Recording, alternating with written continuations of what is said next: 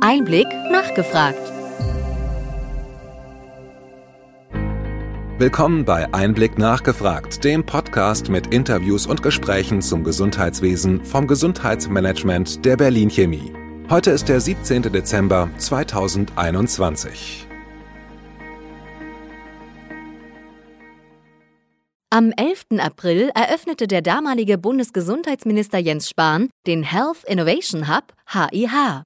Als eine Mischung aus Think Tank, Sparringspartner und Umsetzungsunterstützer stand der von Professor Jörg Debertin geleitete HIH nicht nur dem Bundesgesundheitsministerium BMG, sondern auch anderen Akteuren des Gesundheitswesens zur Verfügung. Jens Spahn hatte in seiner Amtszeit 28 Gesetze und als Weltneuheit die digitalen Gesundheitsanwendungen DIGA auf den Weg gebracht. Nicht alle seiner Aktivitäten im Amt fanden so viel Beifall wie die Gründung des Health Innovation Hub. In der Außenwirkung hat der HIH einen guten Eindruck hinterlassen, ließ sich Andrew Ullmann von der FDP im Handelsblatt zitieren. Maria Klein-Schmeink von den Grünen konnte sich vorstellen, dass der HIH auch nach dem geplanten Ende weiter betrieben werden könnte. Sie wünschte sich für die Zukunft eine neue Themenstellung und eine andere personelle Zusammenstellung. Lob gab es auch von den Branchen- und Unternehmensverbänden. Die digitale Denkfabrik des BMG schließt planmäßig ihre Pforten zu Silvester. In dieser Folge spricht der Journalist Christoph Nitz mit Ralf König, dem Director Pharmacy des HIH, über die Digitalisierung im Gesundheitswesen, den Stand bei der verpflichtenden Einführung des E-Rezeptes und seinem Resümee nach drei Jahren Health Innovation Hub. Ralf König studierte Pharmazie in Erlangen und Healthcare Management in Bayreuth. Er führt in dritter Generation zwei Apotheken in Nürnberg und ist Beirat an der Fachhochschule OTH Amberg-Weiden für den Studiengang Digital Healthcare Management. Seit Anfang 2000 beschäftigt er sich intensiv mit dem Potenzial der Digitalisierung bei der Arzneimittelsicherheit und der Vernetzung von Arzt, Pflege und Apotheke beim Medikationsmanagement.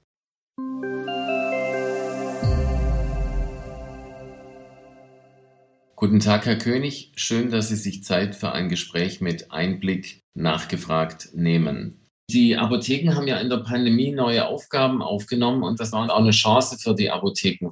Ja, es ist die Chance, uns einfach anders einzubringen, in ganz anderer Form, anders wahrgenommen zu werden als der reine Logistiker. Wir haben mit dem Testen, wir haben mit dem Ausstellen dieser digitalen Impfzertifikate und der Erklärung desselben, des Einspielens bei manchen Patienten in die App und erklären, gezeigt, dass wir in der Breite vor Ort sehr, sehr viel leisten können in der Erklärung und in der Bereitstellung auch von Gesundheitsdienstleistungen. Das sind so Dinge, wo wir schon ähm, stark belastet wurden, wo sehr viel reingeworfen wurde in den mhm. Apothekenbereich, aber wo wir in der Breite immer geliefert haben.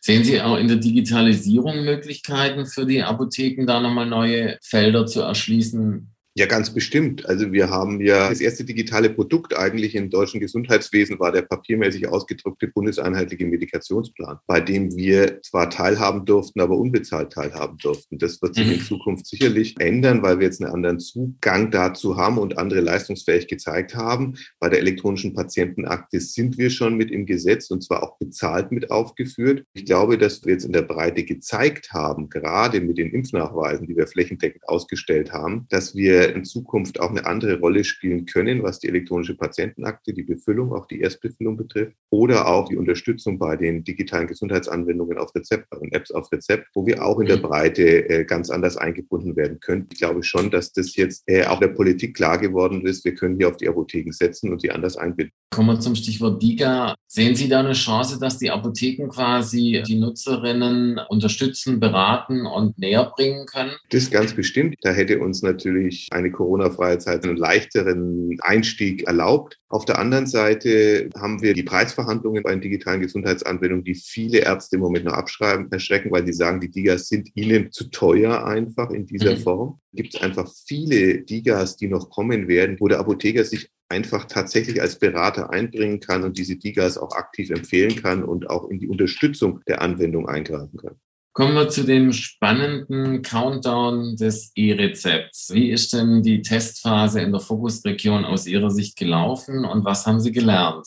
Wir haben gelernt, dass tatsächlich die alten Paradigmen des Gesundheitswesens und der Selbstverwaltung immer noch, auch nach der Übernahme der Gematik, funktionieren. Wir haben eine sehr langsame Entwicklung gehabt auf Seiten der Softwarehersteller, was die Praxisverwaltungssysteme betrifft, die einfach wirklich auf den letzten Metern erst diese Zertifizierung angestoßen haben. Dadurch waren natürlich auch nur sehr, sehr wenige Praxen in der Lage, überhaupt E-Rezepte auszustellen in der Testregion. Die derzeitige Anzahl, man liest ja nur von diesen 42 Rezepten genau. dauernd, ist natürlich viel, viel zu wenig. Deswegen war es nur konsequent, jetzt das Gesetz, das ja schon so ausgestaltet war, so anzuwenden, dass man sagt, es können die ab Januar starten, die es auch technologisch kennen. Da werden wir noch lernen müssen und deswegen ist von einer Flächendeckung im, im Januar sind wir natürlich meilenweit entfernt, sodass sich das einfach über das erste Halbjahr hinziehen wird.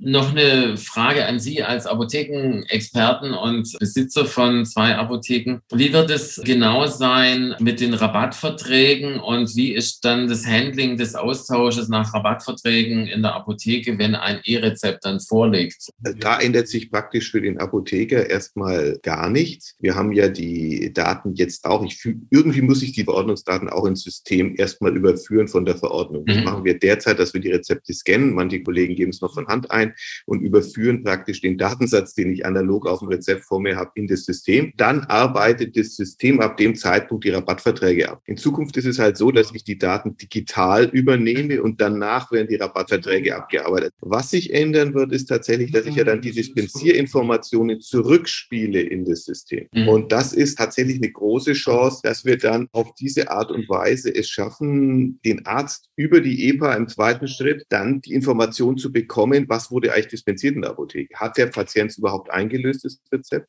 Aber Sie sagen, im Prozess dort in der Apotheke ändert sich jetzt nicht Wesentliches. In Zukunft hat man halt ein rein digitales Vorgehen, wo ich keinen mhm. Fehler im Auslesen des verordneten Medikaments habe. Also da in der Richtung des Vergleichs der Abrechnungssicherheit ist es eine, eine deutliche Vereinfachung sicherlich für uns. Kommen wir zum anderen Aspekt der E-Rezepte und zwar äh, die Arzneimittel sollen ja über die elektronische Gesundheitskarte abgeholt werden. Wie ist das neue Verfahren jetzt gedacht und was sind die Vorteile in der Praxis, die Sie sich davon versprechen? Also dieses Verfahren äh, war ja schon sehr lange angedacht. Die Spezifikation war bloß für den 1.12. festgelegt. Wir haben in Zukunft also drei Zugänge zum E-Rezept, wenn sie umgesetzt sind. Das eine ist der Papierausdruck. Den muss ich irgendwie an meine Apotheke übertragen. Das meine ich auch so, mhm. wie ich sage, irgendwie entweder durch ein Foto des QR-Codes oder dass ich ihn als Papier eben in der Apotheke vorlege. Die zweite Möglichkeit, äh, die digital gedachte, ist über die Gematik-App, über die ich meine E-Rezepte verwalten kann, über die ich sie automatisch eingespielt kriege, kann sie meiner Apotheke zuweisen, kann anfragen. In Zukunft sind die Medikamente vorrätig. Der dritte Weg ist die Mischung aus beiden. Die Karte ist nur Identifikator. Also auch wenn ich in der mhm. Videosprechstunde ein E-Rezept verordnet bekommen würde, könnte ich danach einfach in eine Apotheke gehen und stecke die Karte dort in den, ins Lesegerät und mhm. dort kann dann die Apotheke, und das ist wichtige, ohne Eingabe der PIN zugreifen auf die Verordnungen des Patienten, der die Karte gesteckt hat. Damit brauche ich den Ausdruck praktisch nicht, sondern habe einen digitalen Weg gewählt, äh, trotz dessen, dass ich keine App benutze. Das ist eigentlich schon ein sehr wertiger Weg dann. Er ähm, ist so, dass er natürlich in den derzeitigen Ausgestaltungen die Versandapotheken im Moment ausgrenzt. Das muss man mhm. ganz klar sagen. Der Health Innovation Hub endet zum Jahresende und zwar eine einzigartige Struktur, die so in keinem anderen Ministerium gemacht wurde. Was ist Ihr Learning, wenn Sie jetzt zurückblicken? Was nehmen Sie mit? Was ist das Beste, was Sie als Erfahrungsmoment aus dem Health Innovation Hub mitnehmen?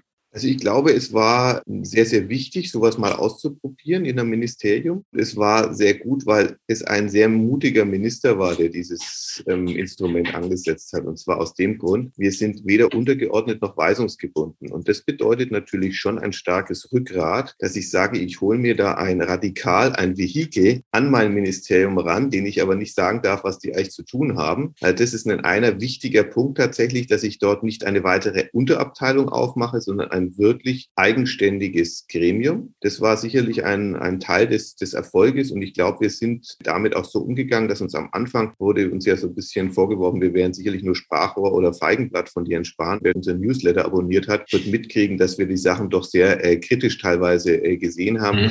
Äh, der kompletten Regierungsarbeit, auch wenn wir da was zu kritisieren haben, dann haben wir das auch geschrieben. Und ich glaube, da haben wir uns auch in der Opposition, die ja jetzt an der Regierung ist, ähm, auch einen, einen guten Beruf erarbeitet und standen auch im Austausch mit allen Parteien tatsächlich dazu. Das, glaube ich, hat es schon ausgezeichnet. Das Zweite ist gerade die zeitliche Befristung, denn was du in drei Jahren nicht sagen konntest, brauchst du danach dann auch nicht mehr mitteilen. Man wird einfach zu ministeriumsnah. Man fängt dann an, selber wieder Denkblockaden zu entwickeln und sagt, ja, das geht wahrscheinlich eh nicht. Das ist also dieses Konstrukt, man sagt, es hat keine Verstetigung der Personen, es ist zeitlich befristet, es ist so, dass ich auch äh, außerhalb des öffentlichen Tarifs zahlen kann für diesen Zeitraum, weil wenn ich Experten für einen Zeitraum von drei Jahren gewinnen will, dann mhm. äh, gehen die aus ihrem Job nicht raus, wenn sie sich dann irgendwo ähm, in dem Zeitraum einsortieren müssen. Das, das, das muss einfach sachgerecht sein. Und so ist es auch ja orientiert an den Aufgaben eines Ministeriums, dass es sich dann natürlich nach drei Jahren auch ganz andere Aufgaben gibt. Es wird mehr um Pflege gehen und digitale Anwendungen dort. Deswegen braucht es dann andere Leute, andere Köpfe, aber sicherlich wieder genauso eine Struktur. Was wünschen Sie dem neuen Minister Karl Lauterbach? Dass er auch ein starkes Rückgrat hat, ich glaube, das hat er auf jeden Fall. Dass er Mut hat, den eingeschlagenen Weg äh, fortzufahren dass die Digitalisierung, dass er dort nicht, und da bin ich mir bei ihm sicher, nicht vor der Selbstverwaltung buckelt, sondern auch sagt, ich habe eine Agenda und die ziehe ich durch. Dass es ihm gelingt, jetzt schnell eine Überwindung von Corona zu erreichen gesellschaftlich, um dann wirklich wieder das System weiterzuentwickeln. Dass man vom Getriebenen wieder zum aktiven Akteur wird. Das wünsche ich ihm wirklich von ganzem Herzen, weil das hat unser System verdient. Was würden Sie nach den drei Jahren sich für die kommenden vier Jahre wünschen? Für die Apotheken aber auch für die Digitalisierung? Dass wir das Thema ähm, Datenschutz zum Thema Datennutzung für den Patienten umgestalten. Das ist, glaube ich, ein zentral ganz wichtiger Punkt, dass wir die Silos aufbrechen, die überall sind. Wir haben ganz viel Daten, die den Patienten nutzen könnten in Arztpraxen, im Krankenhaus, in Laboren, in Apotheken. Und es braucht in der Zukunft einfach für die Patientengesundheit eine stärkere Nutzung, gemeinsame Nutzung dieser Daten, dass die nicht irgendwo sind, sondern da, wo der Patient ist und wo er sie, die Daten braucht. Sie müssen mit ihm mitwandern. Ich glaube, wenn wir das schaffen, dann erreichen wir eine ganz andere Medizin schneller äh, den Patienten versorgen zu können. Vielen Dank, Herr König. Ich bedanke mich für das Gespräch und wünsche Ihnen alles Gute.